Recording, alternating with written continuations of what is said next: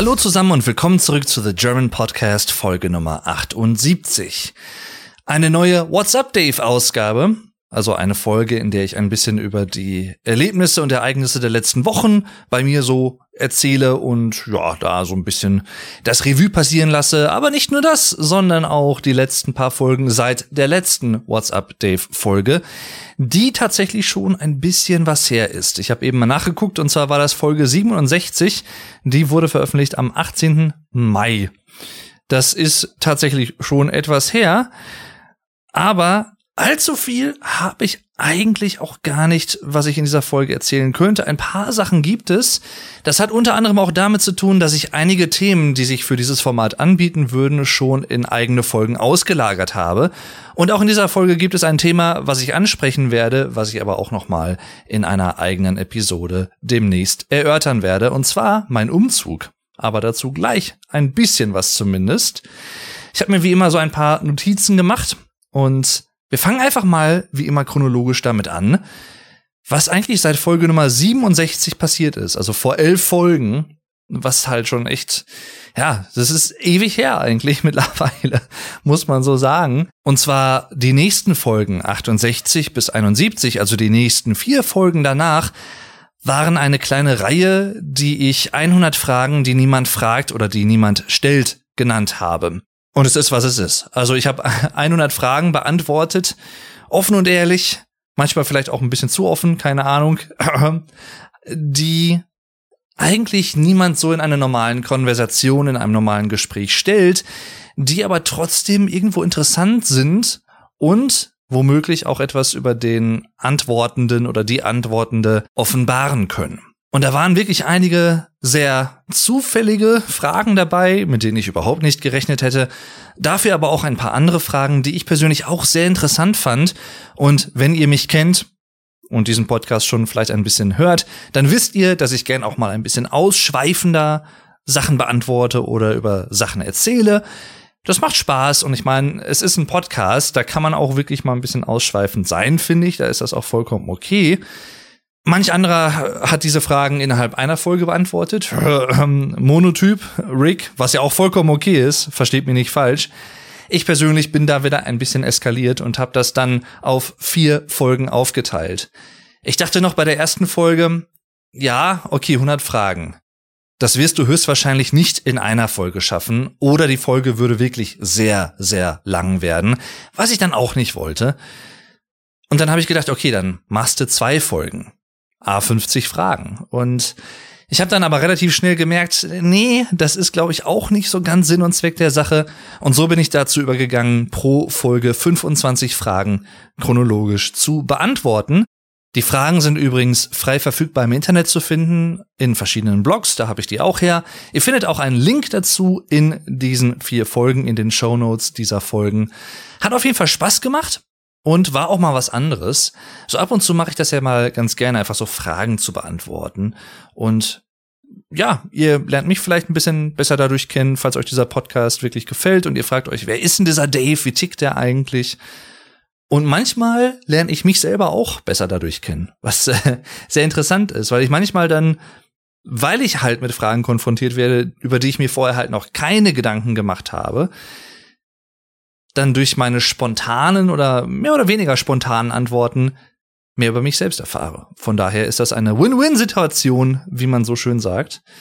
Was auch eine Win-Win-Situation war, war das, was ich in Folge Nummer 72 thematisiert habe. Und zwar ein Win für die Bands finanzieller Hinsicht, denn ich bin zu deren Konzerten gegangen und natürlich auch für mich im Sinne der Erfahrungen, der Erinnerungen, in die ich sozusagen investiert habe.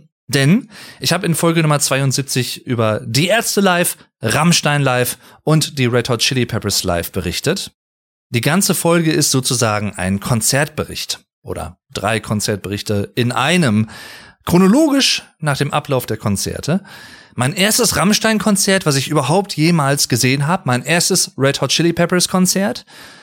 Nicht mein erstes mein, mein erstes. Nicht mein erstes Die Ärzte-Konzert, dafür aber das dritte müsste es gewesen sein. Nach 2012 in Bremen und 2018 oder 19 bei Rock am Ring. Ich kann mir das immer nicht merken, welches von den beiden Jahren das war. Aber auch da wieder war ein schönes Konzert. Es war von allen Konzerten, die ich dieses Jahr bisher gesehen habe, unter anderem Ghost, Tool, zu denen ich auch schon in früheren Folgen berichtet habe. Im Vergleich war leider das Die Ärzte-Konzert das, was am wenigsten gut klang, was jetzt nicht unbedingt was mit der Band zu tun hat, sondern einfach mit dem Sound im Stadion, in dem wir waren. Aber ich möchte gar nicht zu viel vorwegnehmen. Mehr dazu erfahrt ihr in Folge Nummer 72. Und in Folge Nummer 73 ging es auch um Musik, allerdings nicht live, sondern auf Platte. Denn ich habe nicht nur über ihr neues Album, aber auch darüber gesprochen und auch über die Band selbst. Die beste Band, die keiner kennt. Reimt sich so halb, so semi-gut, das ist mir bewusst, aber ich fand den Titel trotzdem ganz passend.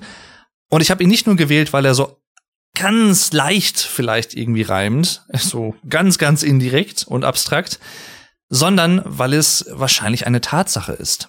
Denn Porcupine Tree ist zumindest eine der Bands, die wirklich aus meiner Sicht handwerklich, technisch, aber auch vom Songwriting, von den Arrangements, von den Melodien, Harmonien her, auch von den Lyrics wirklich eine mehr als sehr, sehr gute Qualität abliefert.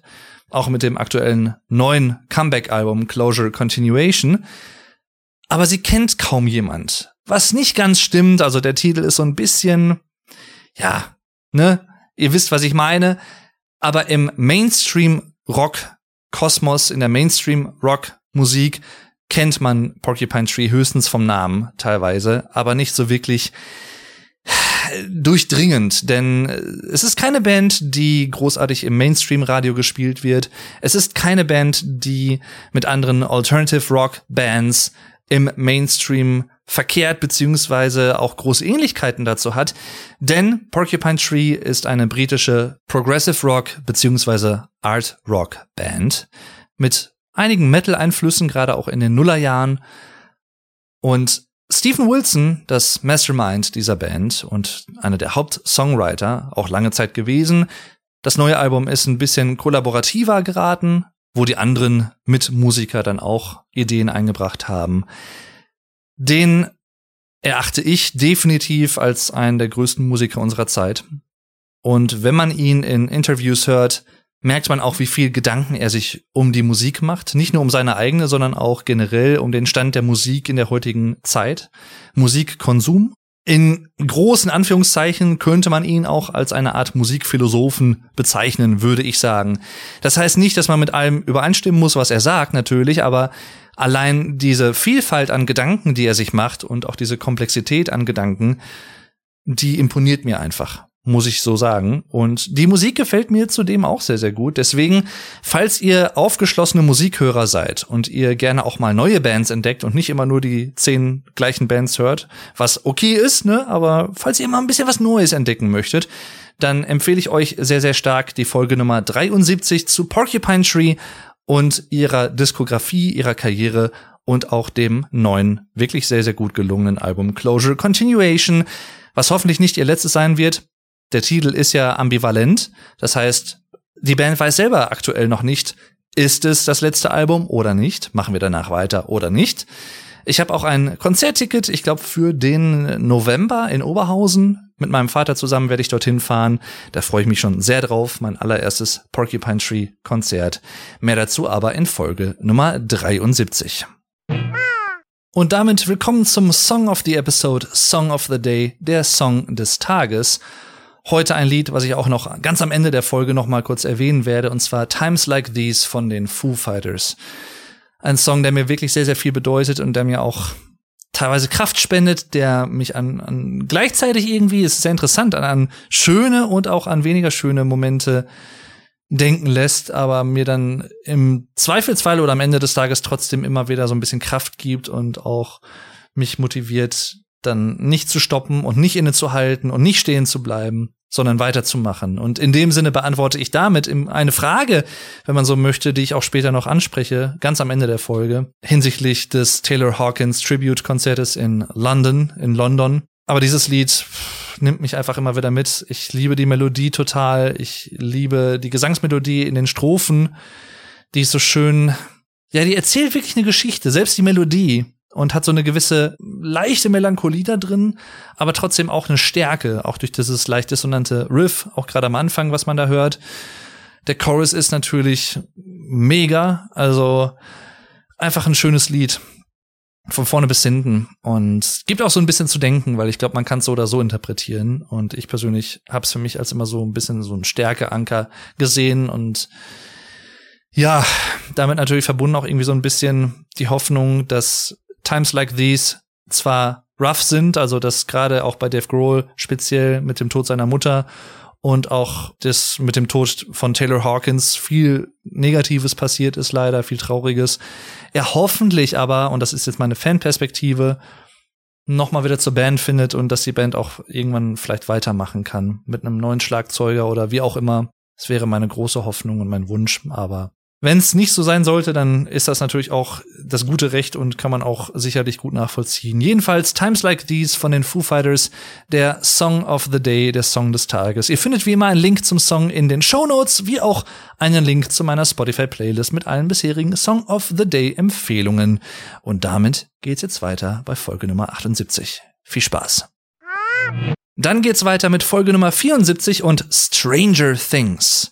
Genauer genommen Stranger Things Staffel 4. Aber nicht nur Staffel 4, sondern auch die gesamte Serie. So ein bisschen eine Art Recap, also eine Art Rezension dessen, was bisher passiert ist, was ich mit dieser Serie verbinde und auch, was ich zu Staffel 4 denke. Ne? Wegner, sag ich nur. Und ich möchte auch nicht zu viel spoilern. Es wird in der Folge definitiv einige Spoiler geben, beziehungsweise es gab einige. Ich habe die Folge ja schon aufgenommen.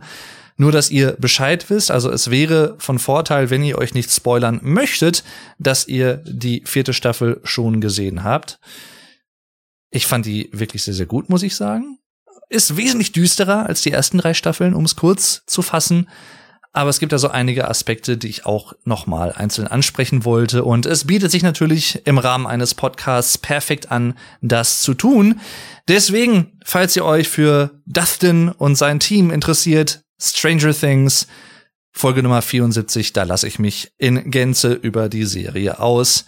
Ich freue mich auch schon auf die fünfte Staffel. Dauert zwar jetzt noch ein bisschen, aber hey.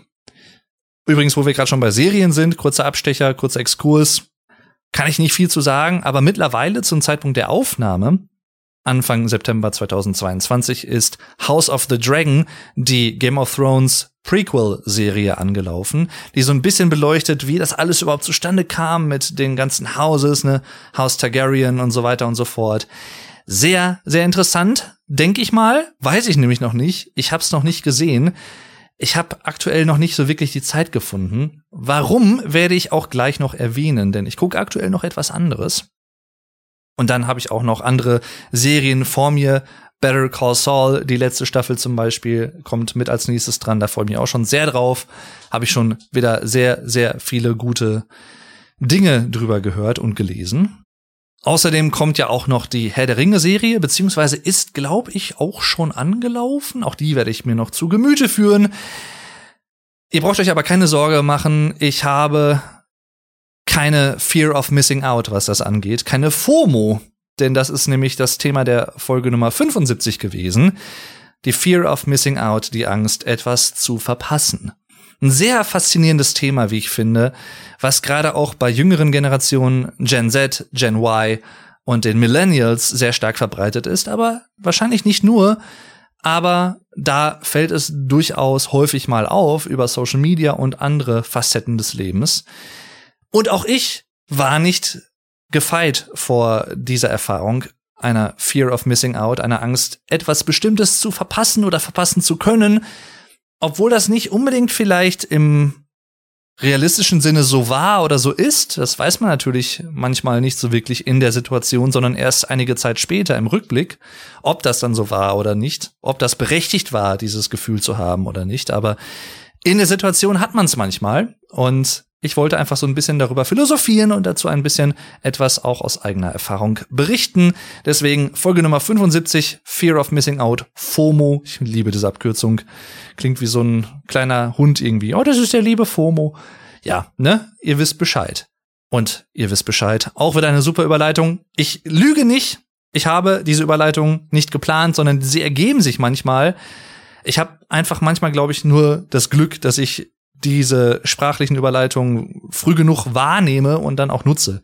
Das heißt nicht, dass ich das vorab plane, denn das habe ich nicht, aber Folge Nummer 76, Wissen und Nichtwissen. Was kann ich wissen? Was darf ich wissen? Was will ich wissen? Und ist es in manchen Belangen vielleicht nicht auch angenehmer oder leichter im Alltag, etwas nicht zu wissen? Und ähnliche Fragestellungen habe ich in dieser Folge behandelt, auch wieder ziemlich philosophisch geraten. Ab und zu mache ich das ja mal ganz gerne. Und ich gehe mal davon aus, wenn ihr diesen Podcast schon länger verfolgt, dann ist das auch nichts Neues für euch. Es macht mir einfach Spaß. Ich bin jemand, der gerne philosophiert und über Dinge nachdenkt und sich selbst auch reflektiert und auch über das Leben so ein bisschen, ja, nachdenkt, reflektiert, philosophiert, alles zusammen und gleichzeitig und sowieso. Und auch hier in dieser Folge war das der Fall. Sehr interessantes Thema, wie ich finde. Wissen und Nichtwissen. Mehr dazu in Folge Nummer 76. Und dann haben wir noch eine Folge, die ich an dieser Stelle erwähnen kann. Und zwar Folge Nummer 77, eine Schnapszahl, die Natur. Ein kleines Tribut an Mutter Natur sozusagen. Meinen Bezug zu ihr, meine Erinnerungen an Dinge, die in der Natur geschehen sind, positive, auch ein paar nicht so schöne. Ich möchte nicht zu viel vorwegnehmen, hört euch gerne die Folge an. Ich fand's sehr angenehm, das einfach mal so Revue passieren zu lassen, was so im Laufe meines bisherigen Lebens alles so in der Natur geschehen ist und wie ich auch bis heute gerne in der Natur unterwegs bin, spazieren gehe und auch viele schöne Erinnerungen dort machen konnte und durfte, sozusagen. Nicht nur alleine, sondern auch mit Familie und Freunden. Aber dazu dann mehr. Jetzt habe ich mich gerade am Schreibtisch gestoßen. Was soll das denn? Gibt's ja wohl nicht. So viel zu den letzten paar Folgen seit der letzten WhatsApp-Day-Folge. Und jetzt könnte ich euch etwas zu einem Thema erzählen, was ich aber nur ganz kurz thematisieren möchte, denn ich werde darüber noch wahrscheinlich in einer der kommenden Folgen etwas ausführlicher sprechen. Einer der Gründe, warum ich das jetzt hier noch nicht tun möchte, ist vor allem auch, dass so ein, zwei Sachen, ja, noch, wie soll ich sagen, in der Entwicklung sind Eventuell, vielleicht auch nicht, man weiß es nicht. Ich kann nicht viel sagen. Ich könnte, aber ich möchte nicht, sagen wir es mal so. Und äh, ich möchte jetzt nicht irgendwelche Sachen erzählen, die sich dann vielleicht nicht ergeben oder so. Aber ich bin ähm, am 1.7.2022 in eine neue Wohnung gezogen. Im selben Ort tatsächlich. Auch nicht allzu weit entfernt, aber etwas höher, sagen wir es mal so. Ähm, ich habe hier oben, wo ich jetzt wohne, eine super schöne Aussicht aus allen Fenstern, die ich sehe. Richtig, richtig geil. Ich habe einen schönen großen Balkon. Ich habe noch einen zweiten kleinen Balkon dabei. Ich habe ein schönes großes Büro, was auch neu ist. Ich hatte in der alten Wohnung, wo ich die ganzen YouTube-Videos und auch die Podcast-Folgen aufgenommen habe, kein eigenes Büro. Das heißt, ich habe das im Wohnzimmer gemacht. Das geht natürlich, aber klingt jetzt vielleicht doof, wenn man das so sagt, zum Beispiel steuerlich macht es durchaus einen Unterschied, ob man ein Büro im Sinne eines abschließbaren Raumes hat, denn den könnte man dann unter Umständen steuerlich absetzen. Das hatte ich vorher aber nicht. Jetzt habe ich den und ich bin mal gespannt, was das für einen Unterschied macht. Ja, aber generell ist es einfach schön. Die Wohnung ist moderner als die, in der ich vorher gelebt habe. Es war so ein bisschen schade, meine alten Nachbarn zu verlassen denn die hatte ich sehr lieb gewonnen. Liebe Grüße an Familie Kaiser an dieser Stelle. Aber auch meine neuen Nachbarn hier, super lieb. Also kann ich wirklich nicht anders sagen. Und äh, ja, wie gesagt, ich, ich könnte jetzt hier noch viel, viel mehr erzählen über diesen ganzen Ablauf des Umzugs und so. Ich werde das wahrscheinlich an anderer Stelle künftig noch tun. Aber das passt hier jetzt noch nicht so ganz hin aus ein paar Gründen. Deswegen lasse ich das erstmal dabei bewenden. Jedenfalls, das ist das. Ich wohne jetzt seit fast genau, ein paar Tage sind's mehr, zwei Monaten in dieser Wohnung. Ich habe mich super eingelebt, ich fühle mich sehr wohl hier und ich kann eigentlich nicht klagen. Muss ich einfach so sagen. Natürlich mache ich mir auch Gedanken, wie das ist mit Strompreisen, Gaspreisen und so fort, aber wer macht das nicht, ne? Ich finde es übrigens interessant, kleiner Exkurs. Ich schaue ja ganz gern mal so politische Talkshows auch im deutschen Fernsehen, zumindest, also nicht im Fernsehen selbst, aber in der Mediathek, also als Video on Demand, als Abruf. Denn richtig Fernsehen schaue ich in dem Sinne nicht mehr. Schon seit vielen Jahren nicht mehr. Und ich bin halt ein sehr politisch interessierter Mensch und ich finde persönlich, das kann jeder anders sehen, ich finde zu einem gewissen Punkt oder in einem gewissen Standardausmaß sollte das eigentlich jeder Bürger eines Landes sein. Denn ob er oder sie will oder nicht, ihr Leben wird auch durch die Politik bestimmt, die andere Leute machen. Und sich dann einfach wegzuducken von wegen, ach, das interessiert mich nicht, halte ich persönlich ein bisschen für fahrlässig, aber das ist ein anderer Punkt. Jedenfalls ich interessiere mich sehr dafür, schon seit vielen Jahren. Und aktuell gibt es in den deutschen Polit-Talkshows der Nation sehr, sehr viele Runden zu den aktuellen Themen natürlich, Ukraine-Krieg, aber auch Energiekrise, alles, was so mit da zusammenhängt. Was ja auch okay ist. Was ich nur immer wieder feststelle, und das finde ich ein bisschen schwierig, ehrlich gesagt. Ich kann es gleichzeitig aber auch aus dem System Talkshow heraus verstehen, dann hat man da irgendwelche, ich sag mal, journalistischen Gäste, irgendwelche Herausgeber von großen Tageszeitungen in Deutschland oder Redakteure oder Chefredakteure oder Politiker oder von mir aus auch Gewerkschaftsvorsitzende oder wen auch immer Personen des politischen, öffentlichen Lebens, mehr oder weniger. Darauf möchte ich hinaus. Und natürlich kann ich es nicht wirklich quantifizieren, sondern auch nur gefühlt ausdrücken, aber gefühlt ist es für mich so, dass in neun von zehn Fällen dann die Frage gestellt wird, was denken Sie zur aktuellen Situation? Welche Sorgen machen Sie sich? Was ja eine legitime Frage ist, weil jeder macht sich irgendwo Sorgen, ob er oder sie wohlhabend ist oder weniger wohlhabend. Wenn überhaupt. Aber es ist halt schon irgendwie paradox, vielleicht könnte man sagen, dass dann Leute sagen, ja, und ne, Deutschland macht sich Sorgen und wir machen uns alle Sorgen und man weiß ja auch nicht, was passiert. Ja, das ist richtig. Aber du, der das hier gerade beantwortet, du bist häufig jemand oder gehörst zu einer Gruppe von relativ gut situierten Menschen in Deutschland, die natürlich auch es doof finden, dass die Preise steigen und dass sie selber mehr zahlen müssen, aber du kannst es im Zweifel, glaube ich, ganz gut wegstecken mit deinem Gehalt. Und das möchte ich jetzt nicht falsch verstanden wissen im Sinne von, das werfe ich den Leuten vor, wenn die sinnvoll und gut gewirtschaftet haben zum Beispiel, ein erfolgreiches Unternehmen führen oder wie auch immer, sollen sie natürlich auch gutes Geld damit verdienen können mit ihrer eigenen Leistung. Das möchte ich ihnen in dem Sinne ja gar nicht zum Vorwurf machen.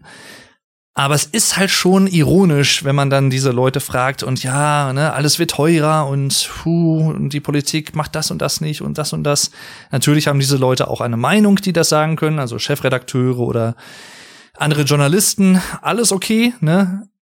Aber es ist weiß ich nicht, da werden dann Leute gefragt oder auch, das wird dann mit Leuten diskutiert und gesprochen, die man gemeinhin in Deutschland kennt, wenn man sich für Politik oder auch für Journalismus interessiert, für Gesellschaftskultur sozusagen, dann hat man schon von gewissen Leuten schon mal gehört, ob es jetzt irgendwelche Chefredakteure von großen Zeitungen sind oder so, ne? Das nur als Beispiel, weil es mir immer mal wieder auffällt, auch heute wieder. Es ist halt schade in dem Sinne, dass man dann nicht noch mal mehr Leute auch einlädt und fragt, wie geht es dir denn damit oder wie geht es ihnen damit? Leute, die vielleicht nicht jeden Tag im Mittelpunkt stehen, Leute, die vielleicht nicht diese großen Gehälter verdienen, sondern Leute aus dem Mittelstand, Leute mit geringeren Einkommen zum Beispiel. Andererseits, und das meinte ich vorhin mit, ich kann irgendwo rein logisch verstehen, warum das so selten der Fall ist, dass solche Leute in solchen Talkshows auftauchen. Denn natürlich geht es auch teilweise um Klicks oder um Aufrufzahlen, um Einschaltquoten, um eine große Medienpräsenz, die man anstrebt. Und das ist natürlich im Zweifel leichter möglich mit prominenten Leuten, die die Gesellschaft größtenteils sehr, sehr gut schon aus anderen Bereichen kennt. Verstehe ich irgendwo, aber ändert nichts an dem Darstellungsproblem, finde ich, oder auch an dem repräsentativen Problem, dass in solchen Polit-Talkshows häufig immer dieselben 20 Leute sitzen, gefühlt. Und 19 von diesen 20 Leuten verdienen ziemlich gut im Verhältnis zu jemandem mit ne, einem sehr geringen Einkommen oder so, der sich wirklich Sorgen machen muss oder auch schon Sorgen macht. Wie ist es mit den Gaspreisen, mit den Strompreisen und so weiter und so fort?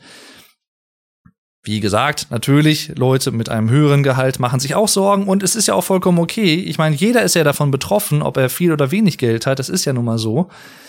In dem Sinne gibt es ja eine gewisse Solidarität, wenn man das so ausdrücken möchte. Aber ja, ne, es ist schon irgendwie ein bisschen merkwürdig, dann, wenn solche Leute dann anfangen und sagen, ja, und ob ich dann, also ne, viele Leute können sich dann den Urlaub nicht mehr leisten und so, den Jahresurlaub wo ich mir persönlich dann wieder so ein bisschen denke, mag jetzt ein Hot Take sein, ein bisschen ketzerisch klingen, dann ist es so. Aber ganz ehrlich, wenn du dir Sorgen machst, dass du oder ob du deinen oder deine ein, zwei, drei Urlaube im Jahr nächstes Jahr noch machen können wirst wegen der höheren Energiekosten, ich glaube, dann geht's dir doch nicht allzu schlecht. also, ne, es ist so, Jammern auf hohem Niveau ist auch Jammern und ist irgendwo sicherlich auch was dran, aber weil es jeden, wie gesagt, erwischt, aber ach, weiß ich nicht. So ein, zwei Sachen kam ich gerade nur so drauf auf dieses Thema, weil es mich auch selber so ein bisschen gedanklich auch umgetrieben hat in den letzten Tagen und auch Wochen. Wenn das deine größte Sorge ist, ob du nicht weißt oder dass du nicht weißt, ob du im nächsten Jahr noch deinen Jahresurlaub machen kannst oder deine, weiß ich nicht, deine zwei Urlaube im Jahr, dann hast du, glaube ich, noch relativ geringe Sorgen. Um, ohne das Böse zu meinen. Aber ihr wisst wahrscheinlich oder hoffentlich, wie ich das meine und was ich damit meine. Jedenfalls das nur so zu dem Thema. Ein anderes Thema, gar nicht wirklich wichtig, ist auch nicht groß, was passiert, ehrlich gesagt, war der 13.07.2022, meine Damen und Herren, denn Günther Jauch hatte Geburtstag. Und nicht nur er, sondern auch ich. Ja, ich habe mit Günther ja auch zusammen Geburtstag. Wir kennen uns nicht, aber wir teilen uns denselben Geburtstag. So sind wir. Jedenfalls, ja, ich bin 31 Jahre alt geworden. Es ist krass. Es fühlt sich immer noch komisch an zu sagen. Ich ertappe mich auch manchmal immer noch so ein bisschen, dass ich im ersten Moment so sagen möchte, wenn ich gefragt werde, wie alt bist du denn? Drei, äh, 31 dass ich das, also mittlerweile habe ich es ganz gut verinnerlicht, aber in den ersten ein, zwei Wochen danach war ich immer noch so auf diesem 30 Jahre Trip. Aber, was soll ich sagen? Ich fühle mich jetzt nicht groß anders als mit 30, also toi toi toi. Ich werde immer grauer, das ist definitiv so. Aber das hat auch schon vor drei, vier Jahren irgendwann angefangen. Also das ist jetzt auch keine neue Geschichte, erst seit ein, zwei Monaten oder so. Also von daher ne, passt alles und ich stehe da auch zu. Hab da kein Problem mit mit dem Älterwerden. Gehört zum Leben dazu. Ich persönlich finde auch dieses, haha, ich bin 39b, haha, ich bin 49d, haha, haha, das finde ich so, ah, weiß ich nicht. Kann man ja einmal machen, den Witz oder so, aber dieses, ach, vor allem, was ich schlimm finde, ich find's okay, wenn das halt so, so lustig gemeint ist oder was sollen die Leute halt machen. Ne? Manche haben auch einfach Probleme mit dem Älterwerden, dann ist es so. Ändert aber nichts daran, dass du trotzdem älter wirst. ähm, ja, deal with it. So, also, ne, geh doch einfach offen damit um. Auch wenn das so leicht gesagt ist, für manche Leute ist das wirklich ein krasses Problem, das ist mir wohl bewusst. Aber wenn das halt wirklich so ist, dieses, ne, 39c, hm, ja, nein, ich bin noch nicht 40. Obwohl alle wissen, dass ich 40 bin, aber ich bin noch 39c. Ah, ja, bist du. Also, wenn du unbedingt willst, bist du auch irgendwann 39z oder was, keine Ahnung, wenn du 70 bist oder so. Aber boah. Also mir persönlich geht das immer sehr auf den Sack, muss ich sagen. Also ich finde das immer sehr überflüssig. So sag doch einfach, du bist 40 und gut ist. So, da, da ist jetzt auch keiner, der jetzt irgendwie denkt, boah, ey, du siehst aber aus wie 96 oder so. Es sei denn, auch wieder Hot Take, wenn man jeden Tag 10 Stunden im Solarium ist oder so, dann ist man aber auch im Zweifel vielleicht ein bisschen selbst mit Schuld, dass die Haut etwas äh, älter aussieht als das eigentliche Alter, das die Person in dem Moment hat. Aber okay, auch das ist ja eine Entscheidung, die jeder selber trifft. Möchte ich auch keinem reinreden. Jedenfalls, ja, 31, ne, ich, ich kann nicht klagen. Es geht alles immer so schnell. Was soll ich tun? Man kann nichts tun. Man muss einfach dazu stehen und damit leben, finde ich. Was auch sehr schön war, tatsächlich im August das erste Mal dieses Jahr, was krass ist, wenn ich das mit den letzten paar Jahren auch vor allem vor Corona vergleiche. Da haben wir im Sommer, boah, weiß ich nicht, teilweise drei, vier, fünfmal vielleicht sogar gegrillt und irgendwas im Garten unternommen. Die Rede ist vom lieben Vuko, aka Get Germanized, einem sehr, sehr lieben und guten Freund von mir, den ich häufiger mal besuche. Ich habe da auch in der letzten Folge über die Natur etwas zu erzählen, deswegen möchte ich das gar nicht allzu sehr wiederholen. Aber was wir dieses Jahr zum ersten Mal gemacht haben im August, ich glaube Anfang Mitte August war es irgendwann, wir haben zusammen gegrillt mit Freunden in Vukus Garten, der sehr, sehr groß ist. Und nicht nur das, es war einfach mal wieder schön, auch Leute in Persona zu sehen, die man durch die Pandemie nach wie vor immer nur auf dem Bildschirm sieht, wenn überhaupt, und dann auch mal wieder endlich getroffen hat. Was aber auch sehr schön war, ist, dass wir auch im Pool waren. Also Vuko beziehungsweise seine Familie, ne, das Grundstück, wo die Lieben wohnen. Da gibt's einen runden aufstellbaren Pool, wenn man so möchte. Also kein eingelassener Pool, der jetzt im Boden irgendwie marmoriert oder verfließt ist oder sowas. Das jetzt nicht, sondern ein runder Pool. Ein sehr, sehr großes, stabiles Planschbecken, wenn man es so ausdrücken möchte. Das meine ich jetzt gar nicht abwertend, sondern einfach nur als Beschreibung. Da war ich noch nie drin. Den haben sie, glaube ich, seit letztem oder vorletztem Jahr. Und ja, es tat sehr gut. Es war ein sehr warmer Tag, als wir da waren. Und ich persönlich, habe ich auch an anderer Stelle schon mal erwähnt, bin ja nicht so die allergrößte Wasserratte. Ich kann nicht wirklich gut schwimmen, wenn überhaupt. Und habe da auch nie Spaß dran gehabt und hatte dementsprechend auch nie die Motivation, zum Beispiel in Schwimmen- oder Hallenbädern großartig unterwegs zu sein und dort dann durch äh, das Wasser meine Bahn zu ziehen, was ich so auch ohne weiteres nicht hätte machen können oder könnte. Dementsprechend hatte ich auch keine Badehose. Tatsächlich äh, und glücklicherweise hat mir der Vuko dann eine zweite von ihm geliehen an dem Tag und ich bin da mit in den Pool gegangen. Es war jetzt ein Pool, der ging mir so in etwa bis zur Brust, würde ich sagen. Plus minus, also so 1,50 hoch vielleicht, 1,60 irgendwie von der Wasserhöhe.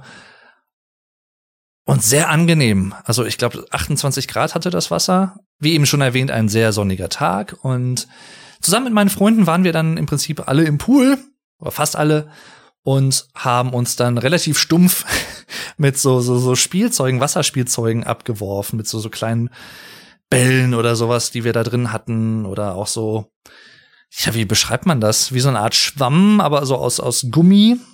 Ähm, wie so eine Qualle sah das aus, fast schon. Da konnte man dann auch Wasser reinfüllen oder ausdrücken. Dann hat sich das mit Wasser vollgesogen, wurde ein bisschen schwerer und dann haben wir halt jeden, ja, versucht, sich gegenseitig so abzuwerfen.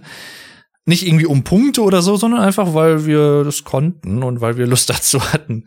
Und es hat sehr viel Spaß gemacht. Und dann hatten wir uns auch teilweise so einen Ball zugeworfen und sowas. Also hat einfach wirklich, wirklich viel Spaß gemacht. Auch sehr praktisch übrigens, habe ich so auch bisher nur gehört gehabt, aber noch nie selbst erlebt, eine Solardusche, eine solarbetriebene Außendusche im Garten, direkt neben dem Pool, die, ich glaube, Vokus Vater wahrscheinlich gebaut hat. Und sehr, sehr praktisch. Also wirklich dann einfach solarbetrieben und auch so ein bisschen dann ne, das Wasser aufgeheizt dadurch auch. Das war sehr angenehm. Also vorher ne, einmal abduschen und dann natürlich dann auch nachher, damit man den, das Chlor zum Beispiel so ein bisschen abwäscht und so. Ja, kann ich äh, auf jeden Fall mir noch mal vorstellen. War sehr, sehr lustig. Dann haben wir gegrillt und wir hatten boah, so viel Fleisch und so viele Sachen da eingekauft. Da hätten wir, glaube ich, noch mal zwei weitere Tage grillen können. Locker. Zumal dann auch ein, zwei Leute auch noch selber irgendwie, ich glaube, zwei Kilo Spare Ribs mitgebracht hatten oder so. Und wir auch so dachten, oder auch, glaube ich, kommuniziert wurde, ihr braucht nichts mitbringen. Ja, dann wurde halt was mitgebracht und äh, also wir haben nicht am Hungertuch genagt und dann gab's auch so, ich vergesse, ich habe schon wieder vergessen, sagt man Bruschetta oder Bruschetta? Ich vergesse das immer. Jedenfalls, das gab's auch, sehr, sehr lecker, sehr selbst gemacht auch. sehr selbst gemacht von der lieben Sarah, der lieben Freundin von Vuko. Sehr, sehr nette Person auch. Und äh, ja, da haben wir einen schönen Tag und auch Abend verbracht. Einen Tag vorher, als ich angereist war, am Freitag, haben wir abends und auch noch nachts, ich glaube bis zwei Uhr oder so, im Garten gelegen, auf Liegen und haben in den Himmel gestarrt haben uns dann unterhalten und haben die Sternschnuppen beobachtet, denn das war die Zeit der Perseiden, also ein Sternschnuppenregen, also besonders viele Sternschnuppen, mehr als üblicherweise, die dann sichtbar waren. Und das Schöne bei Vuko ist halt wirklich auch, das habe ich auch in der letzten Folge über die Natur schon erwähnt, dass er im Prinzip in einer Gegend wohnt, wo es sehr wenig Beleuchtung gibt. Also im Sinne von ne, eine Großstadt mit zig Leuchten und Neonreklame, Schildern, die leuchten nachts oder so.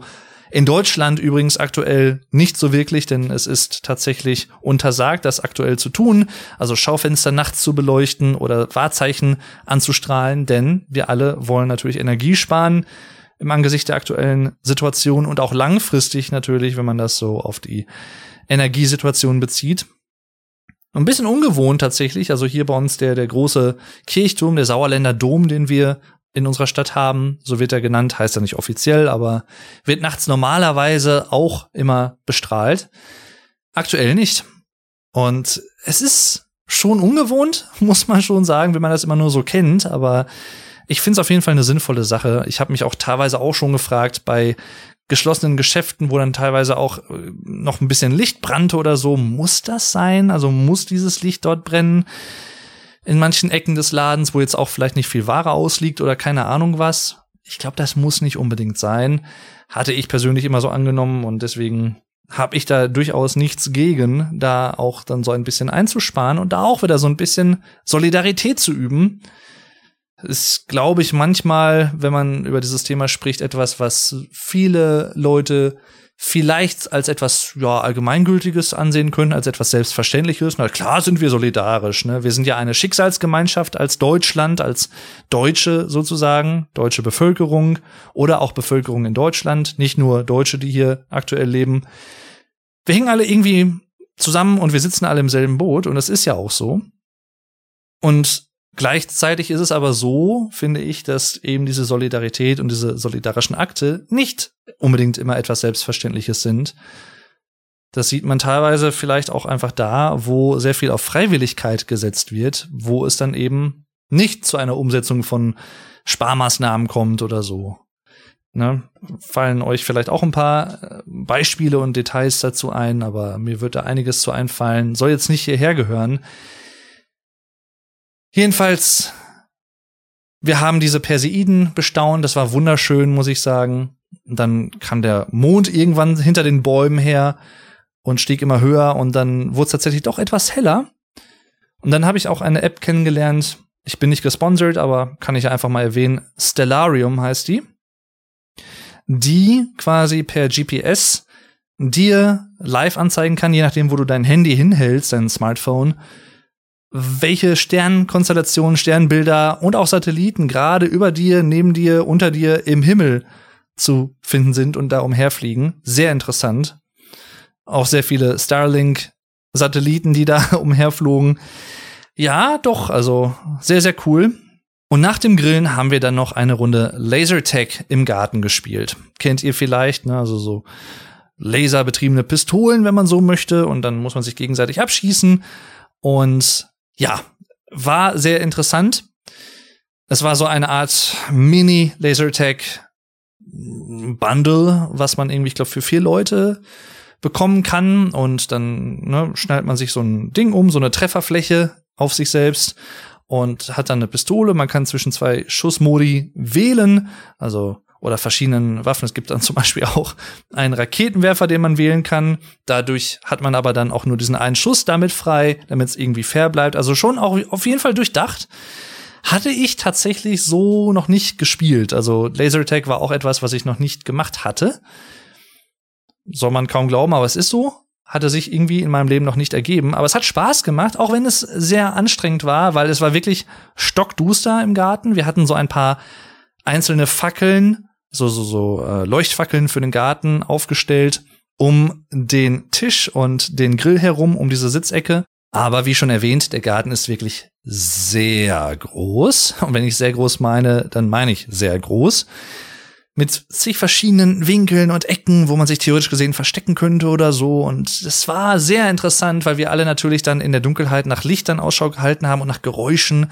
Man ist sehr auf sich selbst zurückgeworfen im Sinne von, ne, hat man jetzt irgendwas gehört oder hat man sich's nur eingebildet? Und man muss auch immer so auch dann das hinter sich natürlich im Auge behalten und man selber dann aber auch nicht zu auffällig sein in seinen Bewegungen. Also da hat man sehr, sehr viele Gedanken und Dinge, die man gleichzeitig berücksichtigen muss. Das klingt jetzt vielleicht für manche sehr stressig, ist es aber ehrlich gesagt nicht. Und selbst wenn dieser Nervenkitzel, der dabei entsteht, natürlich die anderen zu erwischen als erster und selber nicht getroffen zu werden, diese Kombination macht, glaube ich, auch so diesen starken Reiz dieses Spiels aus. Ich kann das voll nachvollziehen, habe es jetzt ja dann auch mal mitgemacht. Und ich glaube, wir hatten zwei Runden gespielt, in denen ich dann auch dabei war. Ich glaube, in der ersten Runde habe ich tatsächlich überlebt oder unser Team hat gewonnen und in der zweiten Runde waren wir dann, glaube ich, gestorben.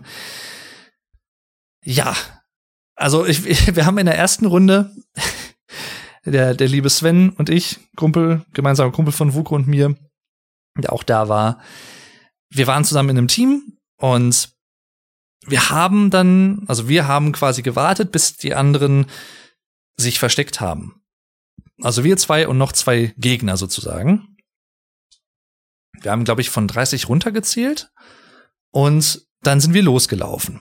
Und es war, wie gesagt, schon später Abend oder weiß ich nicht, 22, 23, 24 Uhr vielleicht sogar. Also wirklich düster, düster. Und wir haben, ich glaube, ungelogen sind wir fünf oder sechs Mal diesen kompletten großen Garten abgelaufen und wir haben einfach niemanden gefunden und wir waren total perplex. Hä, wo sind die denn? Und dann hatten die sich aber, wie es sich herausgestellt hatte, als sie uns dann erwischt hatten und wir sie aber zum Glück dann noch besiegen konnten, in einer Ecke versteckt, die wir nicht ja im Sinn hatten. Es war, also war, war schon spannend. Und auch da, das war so ein immenser Nervenkitzel einfach in dieser Dunkelheit. Ich kam mir so ein bisschen vor wie James Bond. Das klingt doof, wenn man das so sagt, aber es ist so. Es hat echt mega viel Spaß gemacht. Und diese Anspannung ist halt einfach, äh, ja, zum Greifen nah, wenn man da drin ist. Mega geil. Jedenfalls ein rundherum gelungenes Wochenende mit vielen Freunden, die ich teilweise auch nach längerer Zeit, nach ein paar Monaten mal wieder in Persona gesehen habe. Tat gut tat wirklich, wirklich, wirklich gut. Und ich hoffe mal, dass irgendwann in Zukunft da wieder ein bisschen regelmäßiger sowas vonstatten gehen kann, was die aktuelle Gesundheitssituation im Land und so angeht, ne, mit der Pandemie und so. Man weiß es natürlich nicht, aber die Hoffnung stirbt zuletzt. Ja, fünf Euro ins Phrasenschwein. Früher, wenn ich diesen Podcast jetzt noch zu D-Mark-Zeiten aufgenommen hätte, dann hätte ich ein 5 D-Mark-Stück ins Phrasenschwein geben können, denn, liebe Kinder, ich habe das in der Folge zum Thema Finanzen und Geld erwähnt. Es gab früher ein 5 D-Mark Stück, eine 5 D-Mark Münze. Die gibt's ja heute nicht mehr. Es gibt ja kein 5, keine 5 Euro Münze, zumindest nicht regulär, vielleicht irgendwelche Sonder- und Gedenkmünzen. Aber es gibt nur einen 5 Euro Schein, keine Münze. Und äh, ja, das ist auch noch so eine Erinnerung an meine Kindheit, wenn meine Großeltern, Oma und Opa, mir damals dann immer mal wieder so ein 5 Euro, ach, 5 Euro, 5 Mark Stück gegeben haben. Ist auch lustig, ne? Also viele ältere Leute, ich sag mal Ü 50, würde ich fast sagen, aufwärts in Deutschland, die mit der D-Mark aufgewachsen sind und die viele Jahre auch gehabt haben, die haben ja manchmal so dieses, auch heute teilweise noch, dass sie in D-Mark rechnen, wenn es um irgendwelche Kosten geht oder so, oder das in D-Mark umrechnen. Oder halt teilweise aus Versehen D-Mark statt Euro sagen. Bei mir ist es eigentlich fast umgekehrt, weil ich häufiger dann schon mal Euro sage, wenn ich in dem Fall eigentlich D-Mark meine. Ich hatte ja von der D-Mark, 2002 war die Währungsumstellung, elf Jahre etwas. Also meine ersten elf Lebensjahre. Aber ja, auch ich komme manchmal auf eine andere Art und Weise durcheinander, was das angeht. Ich merke es zumindest meistens, das ist ja schon mal das Gute. Also von daher toi toi toi, ne? Dann zu einem weiteren Treffen, was noch gar nicht allzu lange her ist, und zwar tatsächlich erst am letzten Wochenende passiert ist. Wir haben heute übrigens den 7.9.2022, ein Mittwoch. Vielleicht schaffe ich es noch, die Folge rechtzeitig heute noch zu veröffentlichen. Keine Ahnung, ich kann es nicht versprechen, aber am letzten Wochenende war ich, vor allem auch am 3.9. oder wegen des 3.9. bin ich dahin gereist, in Speyer. Das erste Mal in Rheinland-Pfalz, beziehungsweise wie man es da ja eigentlich sagen würde, Rheinland-Palz. Denn wie ich gelernt habe, das wusste ich vorher nicht, die Pelzer, also die Pfälzer, sprechen dieses Pf nicht so aus, dieses F in PF, sondern die lassen das F im Prinzip weg da ist es dann die Palz oder das Pelzische, ne? Das, das pelzische Deutsch sozusagen, eine Art Mundart oder ein Dialekt, der dort gesprochen wird, was übrigens sehr, sehr cool klingt.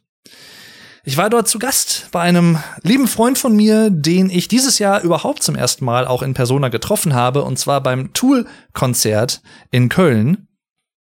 Und zwar der liebe Pascal, aka der Rock Shop. Shop mit S-C-H-O und Doppel-P, der Rock Shop auf YouTube. Könnt ihr euch gerne mal anschauen. Und auch auf Twitch, der streamt aktuell immer mal wieder alle paar Tage und reagiert auf Musik und gibt seine Meinung ab. Und nicht nur irgendeine Meinung, denn er ist tatsächlich mittlerweile ausgebildeter Tontechniker, wenn man so möchte, Audiotechniker und selber auch Musiker, Gitarrist, schon mit vielen Jahren Erfahrung. Und das war auch mit der Grund, warum ich dort war. Denn am 3.9., am Samstag, hat er nämlich in Speyer, bei Mannheim übrigens in der Gegend, da unten Karlsruhe Mannheim, einen Auftritt mit seiner Instrumental Progressive Metal Band gehabt. Alternative Ways. Sehr, sehr geile Mucke. Also wenn ihr sowas mögt, hört's euch gerne an, ne? Not sponsored und so, ihr wisst, aber ich persönlich mag's sehr. Ich bin generell an progressiver und intelligent gemachter Musik interessiert und wenn ihr sowas mögt, so Bands wie Long Distance Calling zum Beispiel, falls ihr die kennt aus diesem Bereich, dann hört euch gerne mal Alternative Ways an. Da kommt bald auch ein neues Album. Und ich hatte für Pascal, ich glaube, letzten Monat im Juli oder nee, August, seine Bachelorarbeit Korrektur gelesen, die nämlich auch dieses Album, was dort entstanden ist, dann zum Thema hatte. Und welche Gedanken dahinter stecken und so. Und diese Kunst zu bewerkstelligen oder zu versuchen auch eine Geschichte nur durch instrumentale Musik zu erzählen. Und in gewisser Art und Weise klappt das tatsächlich. Natürlich nicht in allen Details und in allen Einzelheiten, denn da ist es dann durchaus sicherlich hilfreich, wenn man auch ein paar Hintergrundinformationen zu den exakten Geschehnissen der Geschichte hat.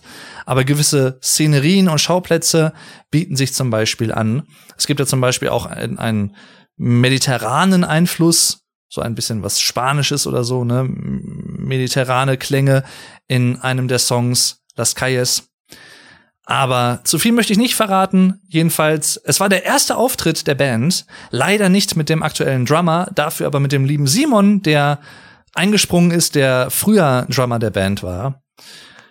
Und das war im Prinzip so eine Art Mini-Festival, kann man sagen. Das nannte sich Hallenbeben. Das ist ein jährlich stattfindendes Fest dort unten, eine jährlich stattfindende Veranstaltung mit drei Bands auch diesmal und Alternative Ways waren die letzten, die gespielt haben. Also sozusagen der Headliner. Und ich war am Freitag, also einen Tag vorher angereist, relativ spät. Ich bin um, ich glaube, kurz vor sechs, also 17.52 Uhr hier von meiner Stadt aus abgefahren und bin dann letztendlich, ich glaube um 23.20 Uhr mit Umstiegszeiten und zig Verspätungen der Deutschen Bahn, hallo, liebe Grüße, dann in Mannheim angekommen, zum Glück.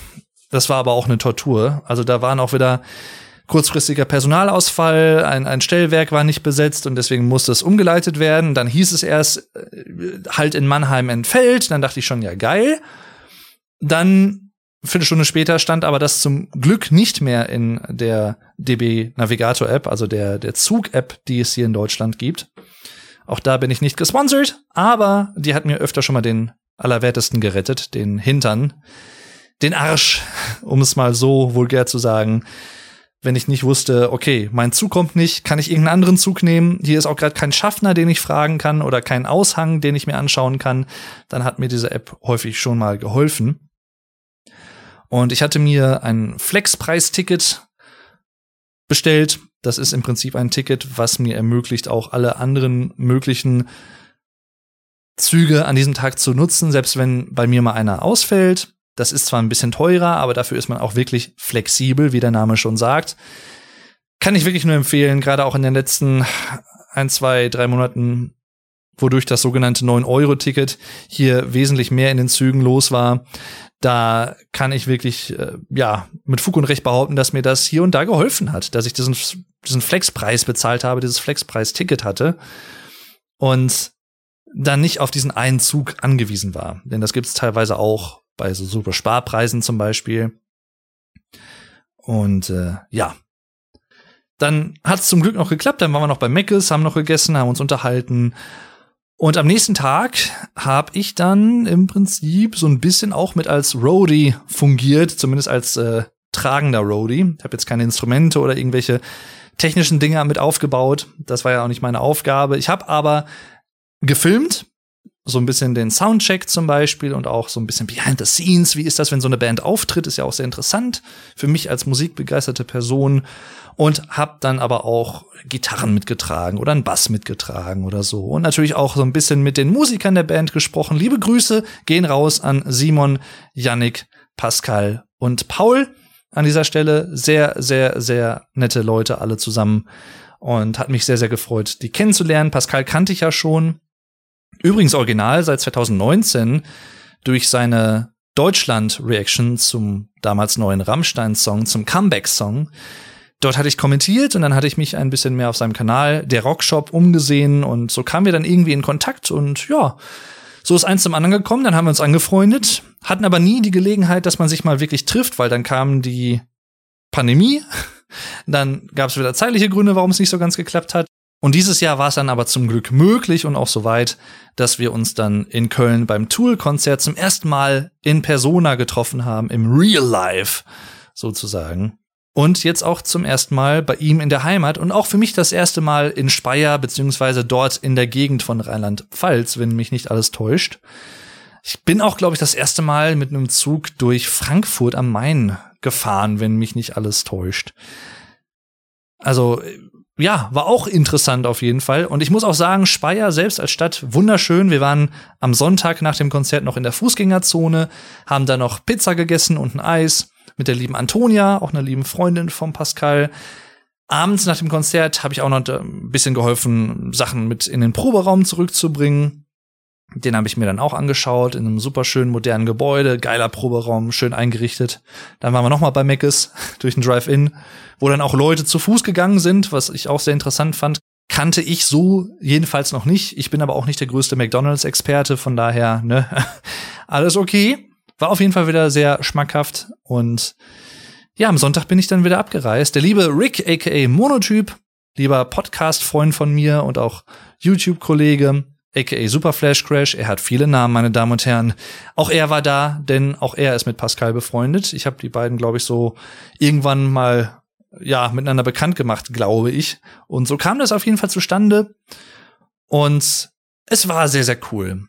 Also es war ein relativ kleines Konzert, muss man sagen. Es war aber auch der erste Auftritt der Band, das heißt, sie waren auch noch nicht wirklich groß bekannt. Was aber überhaupt keine Aussage darüber trifft und auch mir wieder gezeigt hat, dass es total unerheblich ist, in welchem Rahmen ein Konzert stattfindet. Ob du vor 100 Leuten oder vor 100.000 Leuten spielst. Die Musik oder die Qualität der Musik betrifft das nicht wirklich oder beeinflusst das nicht wirklich. Das heißt, du kannst es gibt Leute, die vor 100.000 Leuten spielen, die aus meiner persönlichen Sicht totalen Scheiß spielen, also wirklich belanglose Musik. Es gibt aber auch Leute, die nur vor 100 Leuten spielen, wo ich denke, oh, das müssten eigentlich mehr Leute kennen. Also es gibt so und natürlich auch viele Grauschattierungen dazwischen. Ich finde, Alternative Ways haben durchaus einen Markt mit ihrer Musik. Also wie gesagt, instrumentaler Progressive Metal auch ein bisschen jazzig angehaucht teilweise. Gerade auch Paul, der Bassist, auch wie er seinen Bass gehalten hat und so, der ist halt der totale Jazzer, fand ich super cool. Die Mischung war irgendwie sehr interessant, so Metal und dann halt so dieses Jazzige noch dabei.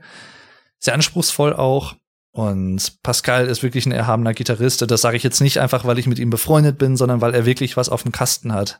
Und auch diese Musiktheorie dahinter kennt, Akkorde und solche Aspekte. Also der ist da wirklich stark im Thema, der Rest der Band im Prinzip auch. Und auch Simon, obwohl er halt nur, nur in Anführungszeichen der Austauschdrummer war, der eingesprungen ist, weil der eigentliche Schlagzeuger keine Zeit hatte. Wow, was ein Biest am Schlagzeug. Also auch technisch wirklich anspruchsvolle Licks gespielt. Und ich kenne mich ja selber jetzt nicht praktisch damit aus, in dem Sinne, weil ich selber kein Schlagzeuger bin, aber ich befasse mich halt schon auch länger und viele Jahre auch mit diesen Themen.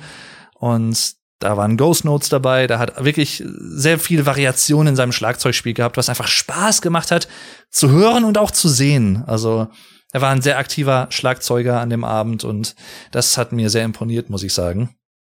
Jedenfalls, das war mega geil. Ein weiteres Konzert dieses Jahr, auf dem ich war, ich bin jetzt mittlerweile schon bei fünf oder sechs oder vielleicht sogar sieben Konzerten, die ich dieses Jahr wieder gesehen habe, nachdem ich in den letzten zwei Jahren auf keinem einzigen war. Es tat echt gut und es tut auch weiterhin gut. Ich freue mich auch schon auf die nächsten Konzerte, die dieses Jahr noch anstehen. Mehr dazu aber dann später in weiteren Folgen demnächst. Ja, dann möchte ich noch kurz zwei Sachen ansprechen. Das eine ist etwas, das habe ich vorhin schon mal angeteased, der Grund, warum ich bisher noch nicht dazu gekommen bin, in Better Call Saul in die letzte Staffel reinzuschauen oder in House of the Dragon oder ich vergesse immer den Namen von der Herr der Ringe Serie. Irgendwas mit Ringe der Macht, die Ringe der Macht, glaube ich, ne? Da reinzuschauen. Warum habe ich es noch nicht geschafft? weil ich tatsächlich aktuell noch etwas gucke, was im deutschen Netflix, glaube ich, noch nicht wirklich verfügbar ist. Aber über Umwege äh, gucke ich das äh, anderweitig. Und zwar The Secret of Skinwalker Ranch. Eine Art Doku-Serie, über die ich jetzt auch noch nicht zu viel erzählen möchte, denn das kommt auch noch später in einer Folge vor, die ich mit einem Gast bestreiten werde und wo wir uns ausschließlich über diese Serie unterhalten werden. Wobei der Begriff Serie, wie gesagt, ein bisschen irreführend ist. Es ist nämlich nichts Fiktionales in dem Sinne, sondern eine Art Doku-Serie. Kurz umrissen jedenfalls geht es darum, es gibt im Norden Utahs, also in den USA, ein großes Gebiet, das nennt sich die Skinwalker Ranch. Und dort gibt es schon seit vielen Jahrzehnten vermehrt Berichte und immer mal wieder Berichte von zig verschiedenen Personen über sehr unerklärliche Dinge, die dort passiert sind. Also zum Beispiel, ich muss jetzt immer überlegen, wie man das auf Deutsch sagt, denn ich gucke es ja auf Englisch. Uh, Animal Mutilation, also die Verstümmelung von, von Weidetieren, zum Beispiel von Kühen, wo dann teilweise irgendwie, dass das Rückgrat äh, fein säuberlich rausgerissen wurde und also wirklich auch, äh, ja, sehr drastisch, muss ich dazu sagen. Und auch so ein paar andere Sachen, also so zum Beispiel so, so Laserstrahlen, die man irgendwie nachts sieht und man weiß nicht, woher die kommen oder wie man auch im Laufe der Serie herausfindet, gewisse starke Frequenzen, die immer wieder auftauchen bei bestimmten Dingen, die dort unerklärlicherweise passieren und so weiter und so fort. Ich möchte nicht zu viel vorwegnehmen. Es lohnt sich, das zu schauen, finde ich, wenn man sich so ein bisschen für etwas Paranormales interessiert oder potenziell Paranormales. Und was ich persönlich als jemand, der durchaus auch skeptisch ist, aber auch solchen Sachen nicht abgeneigt gegenübersteht, sondern einfach offen ist, was ich persönlich an dieser Doku-Serie, die drei Staffeln umfasst, ich glaube, acht Folgen oder so, was ich daran so interessant finde, ist halt, dass der neue Besitzer dieser Ranch, Brandon Fugel, ein amerikanischer Multimillionär, dort ebenso skeptisch herangeht und auch vor allem ein Team von Wissenschaftlern dorthin geschickt hat. Er hat im Prinzip das gesamte Areal mit verschiedenen Kameras bestückt, um halt eventuelle unerklärliche Phänomene aufzunehmen und hinterher auch wissenschaftlich analysieren zu können. Also es gibt da so eine Art Kommandozentrale, wo auch verschiedene Bildschirme stehen mit verschiedenen Messgeräten, nicht nur rein optisch durch Kameras, sondern auch zum Beispiel Sound, auch sowas wie so Messgeräte für Radioaktivität oder für Gammastrahlung, verschiedene Dinge, elektromagnetische Strahlung, Biosensoren für ne, sowas wie Blutdruck oder auch Pulsfrequenz, ähnliche Dinge. Also sehr ausführlich gemacht und dieses Team aus wirklich renommierten Wissenschaftlern auch aus den USA untersuchen dort verschiedene Orte, wo besagte unerklärliche Phänomene in der Vergangenheit häufiger mal aufgetreten sind oder auch geballt aufgetreten sind. Es gibt zum Beispiel so ein, zwei Homesteads da, also Homestead 1, Homestead 2. Und gerade auch Homestead 2 ist ein Ort, wo sehr, sehr viele unerklärliche Phänomene geschehen sind. Und wie gesagt, ich schaue mir das an und muss auch sagen, so ein, zwei Sachen, ja, es ist einfach schwierig, das glaube ich dann doch äh, eindeutig zumindest zu erklären. Es gibt manchmal natürlich auch verschiedene Möglichkeiten, was es sein kann. Und auch da, das finde ich halt so schön, dass da halt nicht so rangegangen wird von wegen, oh, da ist irgendwas Unerklärliches passiert. Deswegen, das müssen Aliens gewesen sein oder so. So ist es überhaupt nicht. Und das finde ich angenehm. Das finde ich schön. Denn das wäre mir ehrlich gesagt auch zu plump. Und dann würde ich es auch nicht gucken. Wenn dann so argumentiert wird, ja, und ne, wir gehen gar nicht alle möglichen Optionen durch, auch an wissenschaftlichen Erklärungen oder so, sondern wir sagen sofort, ah, das ist irgendwas Übernatürliches. Das können wir nicht ganz erklären oder so, deswegen, ne, das sind Aliens gewesen oder weiß ich nicht, was auch immer. Und das macht diese Doku-Serie für mich so interessant. The Secret of Skinwalker Ranch kann ich wirklich, wirklich sehr empfehlen. Auch hier, ne, ihr kennt das Prozedere. Ich bin nicht gesponsert, um das mal etwas denglisch auszudrücken. Ich sag das immer wieder, weil ich halt auch transparent damit sein möchte. Nicht, dass ihr denkt, ich mache hier irgendwie Schleichwerbung oder was. Nein, wenn ich mal Werbung machen sollte in diesem Podcast, dann sage ich das auch explizit, keine Sorge. Ich hoffe, dass das irgendwann auch noch ins deutsche Netflix kommt, denn ich glaube, auch hierzulande würde es viele Leute interessieren. Auch vor allem auch Leute, die dem so vielleicht ein bisschen skeptischer gegenüberstehen. Ich kann es wirklich sehr empfehlen. Es ist sehr spannend und sehr interessant und es waren auch so wirklich zwei, drei Sachen oder vielleicht sogar drei, vier, fünf Sachen dabei, wo auch selbst ich sagen musste und auch dann die Wissenschaftler teilweise, pff, woher kommt das? Wir können es uns nicht wirklich erklären bisher. Und dann werden verschiedene Experimente auch zum Beispiel gemacht und auch verschiedene andere Experten werden hinzugezogen dafür. Also es ist wirklich spannend und auch davon ab, selbst wenn man das für absolut Hanebüchen hält, für irgendwelche potenziellen paranormalen Phänomene oder so, wenn man daran überhaupt nicht glaubt, kann man das gucken, weil es einfach auf der Ebene sozusagen einfach gute Unterhaltung ist, finde ich. Also es ist halt nicht veralbernd gemacht und es ist auch nicht locker und lässig gemacht. Was ich persönlich aber sagen muss, was ich immer sehr cool finde, der, ach, wie heißt er? Travis Taylor, glaube ich, der, der Hauptwissenschaftler sozusagen, der auch das so ein bisschen moderiert und was so passiert und erklärt, was gemacht wird. Der kommt aus Alabama und der hat immer so ein, so ein, so ein Slang drauf, so, ich will jetzt nicht sagen Hillbilly oder so, aber dieser Kontrast aus dieser Alabama Slang, den er so drauf hat und dann seine Rolle als ne PhD-Wissenschaftler, also mit Auszeichnung und Promotion und alles und der halt eigentlich ja Raketenwissenschaftler im wahrsten Sinne des Wortes ist und auch mit der NASA zusammengearbeitet hat und so. Dieser diese Mischung aus diesen beiden Elementen ist einfach total funny. Also es ist einfach irgendwie sehr unterhaltsam, muss ich sagen. Und das meine ich überhaupt nicht neckisch oder so, sondern einfach, ja, positiv. So positiv, wie ich es ausdrücken kann. Das führt mich dann zum letzten Punkt der heutigen Folge. Und zwar, ich habe es noch nicht, ich, ich sag mal, ich habe es zu 96, 97, 98 Prozent zu Ende geschaut, gefühlt. Etwas, was ja, man kann es vielleicht in gewisser Art und Weise als positiv bezeichnen, aber eigentlich ein trauriger Anlass ist. Und zwar das Taylor Hawkins Tribute Konzert in London. London von den Foo Fighters. Mit zig verschiedenen Gästen von Brian May und Roger Taylor von Queen über Paul McCartney, über, ach, wen gab's denn da noch alles? So viele Leute. Also wirklich sehr bekannte Leute auch. Geddy Lee und Alex Lifeson von Rush zum Beispiel. Sehr, sehr bekannte, sehr erfolgreiche, große Namen der Musikszene, die sich dort mit den Foo Fighters zusammengefunden haben und sechs Stunden lang inklusive natürlich auch so ein paar Momenten, wo etwas erzählt wird und so und Erinnerungen über Taylor, den ehemaligen verstorbenen Schlagzeuger der Foo Fighters geteilt wird. Die sechs Stunden lang brutto sozusagen Musik spielen. Nicht nur Foo Fighters Songs, sondern Songs, die Taylor Hawkins gerne mochte, Bands, die Taylor Hawkins gerne gehört hat. Und es ist einfach ein mega berührendes Konzert für mich als einen großen Foo Fighters Fan. Ich habe auch darüber eine Episode gemacht wo ich über die Band speziell gesprochen habe, die ich, ich glaube, sogar einen Tag nach Taylors Tod aufgenommen habe. Ich war also noch sehr auch direkt davon betroffen in dem Moment, bin ich heute immer noch natürlich. Aber da war es halt noch so frisch und ich konnte es nicht wirklich glauben und es war wirklich ergreifend für jemanden, der Musik einfach liebt und der auch die Foo Fighters total mag und die auch schon dreimal live gesehen hat und ja, ne, Album echt gut kennt. Dave Grohl sowieso mega sympathisch findet und ich meine, wie kann man den nicht sympathisch finden, mal jetzt mal ganz ehrlich, dafür muss man nicht Foo Fighters Fan sein, um ihn sympathisch zu finden.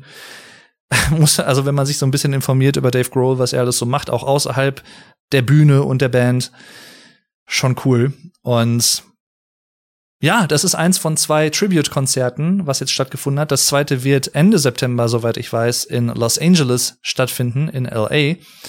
Auch mit teilweise denselben Gastmusikern, aber auch mit anderen. Alanis Morissette wird zum Beispiel auch mit dabei sein, die in den 90er Jahren ja eine der erfolgreichsten Künstlerinnen der Welt war. Unter anderem mit dem Album Jacked Little Pill, für das Taylor Hawkins nämlich damals auf der Tour am Schlagzeug stand, beziehungsweise saß. Er hat im Sitzen gespielt. Jedenfalls, das war so sein erster größerer Gig, sein erster größerer Schlagzeugjob, wenn man so möchte. Und das hat ihm dann auch so ein bisschen die Bekanntheit gebracht und die Türen geöffnet, auch so ein bisschen bei den Foo Fighters dann vorzuspielen Ende der 90er und dann zu deren Schlagzeuger zu werden. Und er hat mit ihnen halt zig Alben aufgenommen und war live auch einfach absolut unstoppable, so ein bisschen ne, so unstoppbar der hat so getrommelt, als hing sein Leben davon ab. Und ich, wie gesagt, ich habe in der Folge über die Foo Fighters und Taylor Hawkins noch mehr dazu erzählt, möchte ich jetzt nicht alles wiederholen. Jedenfalls habe ich es leider nicht live sehen können, denn es hat auch am 3.9. stattgefunden, eben jenem Samstag, an dem auch Alternative Ways in Speyer gespielt haben und wo ich dort zu Gast war. Ein Radiosender, den ich gerne höre, der hatte eigentlich zwei Karten verlost für Leute, dass sie dorthin fliegen konnten mit einer Hotelübernachtung und allem möglichen Flug wurde bezahlt und so. Und das war halt im Wembley Stadium. Also das waren irgendwie, weiß ich nicht, wie viele, 80.000 Leute oder so. Also richtig, richtig großes Stadion. Wäre ich natürlich irgendwie gern gewesen, aber ich hatte Pascal auch schon zugesagt und ich bin dann auch jemand, der bleibt dann auch dabei. Also ich bin dann nicht einer, der dann sagt, nee, dann nö, das mache ich nicht. Wäre ich natürlich auch gern gewesen, ich habe sowieso keine Karten bekommen, auch im Vorfeld, und habe dann auch gar nicht erst bei dem Gewinnspiel mitgemacht. Unter anderen Umständen hätte ich es vielleicht einfach versucht, aber ja, mein Vater war zumindest so nett und hat mir das Konzert aufgenommen. Es wurde auf YouTube unter anderem gestreamt, wurde dann danach aber auf privat gestellt, interessanterweise. Man munkelt, warum. Eventuell hat es einfach mit gewissen Verträgen zu tun, dass die diese Show auf anderen Sendern dann nochmal ausgestrahlt wird, exklusiv. Oder vielleicht, manche munkeln auch, es wird da eine Blu-ray dazu geben. Ja, und wer weiß es schon? Ich weiß es nicht, jedenfalls zum jetzigen Zeitpunkt. Und er hat mir das zum Glück liebenswerterweise aufgenommen und ich habe das jetzt bisher fast alles geschaut, bis auf, ich glaube, die letzten zwei Songs. Denn auf den einen möchte ich gerne reagieren auf meinem YouTube-Kanal Vlog Dave. Und da bin ich schon sehr gespannt drauf, wie das wird. Jedenfalls, äh, ja, ein wirklich turbulentes Konzert mit vielen, vielen sehr, sehr coolen, interessanten Gästen. Teilweise auch Gästen, mit denen man nicht unbedingt gerechnet hat. Und es war einfach, es war wirklich ergreifend für mich. Ich habe auch ein, zwei Mal Tränen in den Augen gehabt, auch als Dave zum Beispiel Times Like These gesungen hat und irgendwann nicht mehr weiterkam bei der Stelle Do I stay or run away and leave it all behind? Und das ist für ihn selber und für die Band natürlich und auch für die Familie, die Freunde von Taylor, die ihn persönlich kannten, so, aber auch natürlich für uns Fans im Prinzip, weil wir wissen halt auch noch nicht zum jetzigen Zeitpunkt, wie gesagt, wenn man das in zwei Jahren hört, ist es vielleicht anders, keine Ahnung, aber wir wissen halt nicht, geht es mit den Foo Fighters weiter? Gibt es da dann einen neuen Schlagzeuger? Wie wird das gelöst? Wird es überhaupt irgendwie gelöst? Fühlt die Band sich so, dass, dass sie weiter spielen möchte? Ich hoffe es irgendwie, weil sie mir wirklich viel bedeutet, aber Wer weiß es schon. Und ich glaube, in dem Moment, weil er dann halt auch diese Lyrics gesungen hat, diese Stelle, weil es halt auch so perfekt zur aktuellen Situation passt, hat es ihn dann auch wirklich so ein bisschen aus der Kontenance gerissen, sozusagen. Und er musste dann kurz stoppen, ein paar Tränen dann verdrücken und ähm, ja, hat mich auch mitgenommen. Ich bin ja auch dann bei solchen Sachen auch ein bisschen nah am Wasser gebaut und das gebe ich auch gerne zu, habe ich auch überhaupt kein Problem mit. Er sagt aber auch am Anfang des Konzertes, es ist, so, es ist okay, wenn ihr weint, es ist okay, wenn ihr lacht, es ist okay, wenn ihr tanzt. Wir wollen Taylor Hawkins huldigen, in dem Sinne ein Tribute geben mit diesem Konzert, mit vielen seiner Freunden und Verehrern und äh, Leuten, die er verehrt hat. Und das war wirklich, wirklich cool. Also großen Respekt an die Band und an alle, die das organisiert haben. Und ich freue mich auch schon auf das zweite Konzert sozusagen dieser Tribute-Show. Und vielleicht erfährt man dann ja irgendwann, ob die Band weitermacht oder nicht. Ja, dazu kommt dann auch noch, dass Dave Grohls Mutter Ende Juli, soweit ich weiß, verstorben ist. Und äh, ihn hat's dieses Jahr sehr getroffen, muss man schon so sagen. Also, ja. Sehr, sehr traurig. Ich wollte eigentlich die Folge nicht so traurig beenden, aber es ist letztendlich das, das Neueste, was ich so erwähnen kann. Ich versuche das ja immer so chronologisch zu halten. Deswegen vielen Dank fürs Zuhören. Ich hoffe, es hat euch trotzdem irgendwie gefallen und ihr habt vielleicht so ein, zwei Sachen für euch auch entdecken können. Wie gesagt, Skinwalker Ranch oder so. Oder auch das Foo Fighters Konzert, falls ihr demnächst noch mal Gelegenheit habt, das irgendwo zu sehen oder zumindest Ausschnitte und ihr euch dafür interessiert und ihr habt es vielleicht verpasst, dann könnt ihr es ja vielleicht noch nachholen.